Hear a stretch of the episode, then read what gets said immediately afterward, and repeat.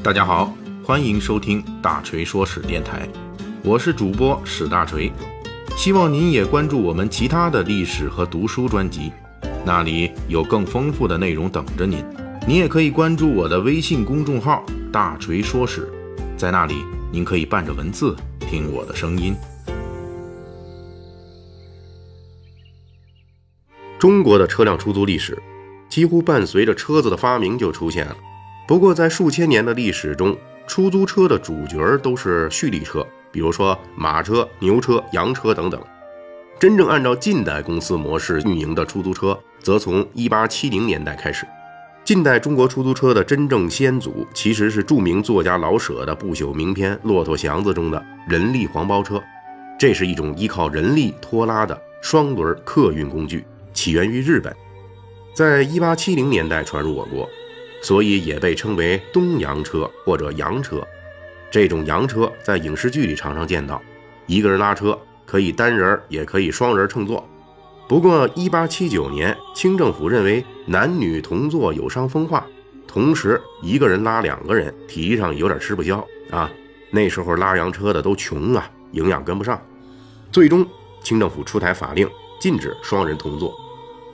很多人会觉得人力车是一种很简单的交通工具，实际上，在当时的中国，人力车是一种集近代科技于一体的先进交通工具。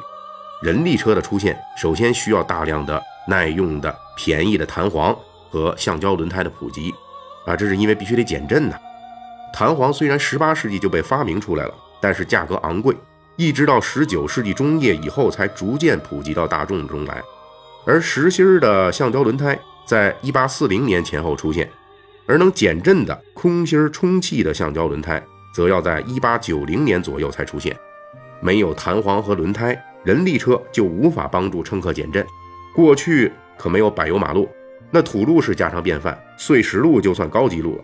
乘客在车上坐着会非常不舒服，那车震可是非常刺激。现如今经常拍古装戏。那些在木轮车道具上被颠簸的死去活来的演员非常叫苦，由此可以想象一下古代没有橡胶车轮年代时木轮车的颠簸。除了弹簧和橡胶轮胎，人力车还必须装备近代加工的滚珠轴承，这种东西1865年左右才应用到车轮上，否则人力车就无法在有限人力带动下高速运动，省不了力。也就无法在效率和成本上竞争过马车和汽车，而且要想让市民去搭人力车，必须的前提是近代城市公路的发展。人力车在凹凸不平的土路或者泥地里跑，不仅车架容易变形，而且会让重要部件加速腐蚀，泥水也会溅到乘客身上。中国近代最先普及黄包车的城市，南方是上海，北方是天津，这是因为这两个城市最先开始建设近代标准的马路。至于现代意义上的出租汽车的公司，一九零三年出现于哈尔滨，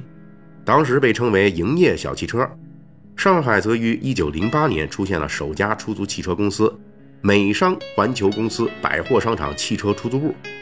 到了一九二八年，上海汽车出租联合会已经有四十多家企业，五百多辆出租汽车。然而这时的出租汽车还非常弱小。同一时期，上海的人力车大约有两万多辆。人力车占据出租车市场的绝对优势，这是因为当时的汽车对比人力车有太多缺点。一辆美国福特汽车当时在上海价值一万两千银元，而一辆人力车的成本只要五十银元。此外，汽车的运营成本也比人力车高很多。当时出租汽车一小时收费银元四块，而人力车一次则是银元四毛。另外，当时培训一个汽车司机。对于文盲率高达百分之九十的近代中国来说，其难度不亚于现在培养一名飞行员。另外，人力车不仅车便宜，车夫也相对便宜。近代中国农村的大批失业农民为人力车提供了几乎无尽的廉价劳动力。最重要的是，旧中国城市里大量存在低等路面和宽窄不一的巷道，汽车常常无法驶入。那人力车呢？不存在这个问题，那是全地形的。无论是出租汽车还是人力车，要运营都需要上路牌照。这种牌照一般是由所在地或者租界的相应管理部门来发放。牌照是要钱的，而且由于竞争太多而被市场恶意炒作。一九二四年，上海工部局限制人力车牌照发放，工部局发一张牌照收银元两块，外边市场上一块牌照可以炒到银元七百五十块。那个时候，出租车司机也要交份子钱，比如近代中国最著名的出租车公司上海祥生汽车公司即规定。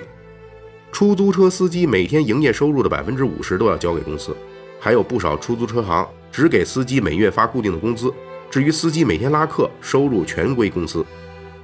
这两年我们经常看到某地出租车司机集体抵制网络专车的新闻，其实过去人力车夫也干过同样性质的事儿。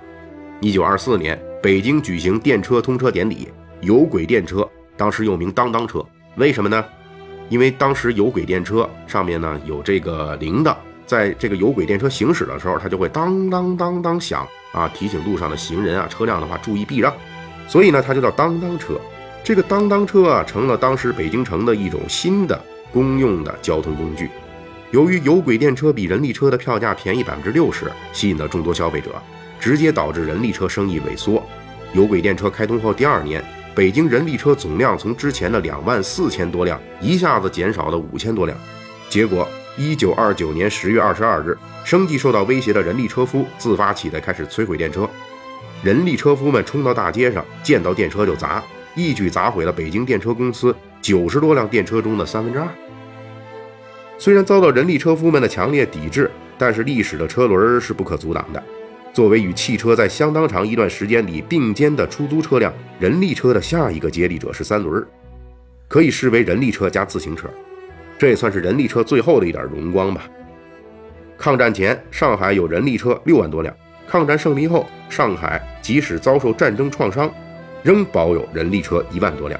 一九四九年，只剩下不足四千辆。相应的这个时间段，三轮车则从六千辆猛增到两万六千多辆。随着公共汽车等交通工具的逐步普及，加之自行车等代步工具逐步大众化，人力车最终还是退出了历史舞台。一九五五年三月一日，上海率先把最后一辆人力车送进了博物馆。到一九五零年末，全国各大中小城市的人力车基本退出了运营。三轮车在二十世纪六十到七十年代又出现了新的变化，比如上海当时常用的小乌龟车，啊，又叫赖头壳。本质实际上就是一个装备了一台十二马力汽油发动机，外边罩上一个外壳的三轮车，起步价三毛，而当时还数量稀少的出租汽车起步价是一块钱。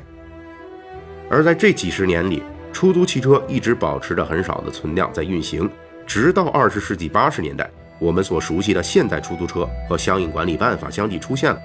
这才是我们今天经常见到的出租车。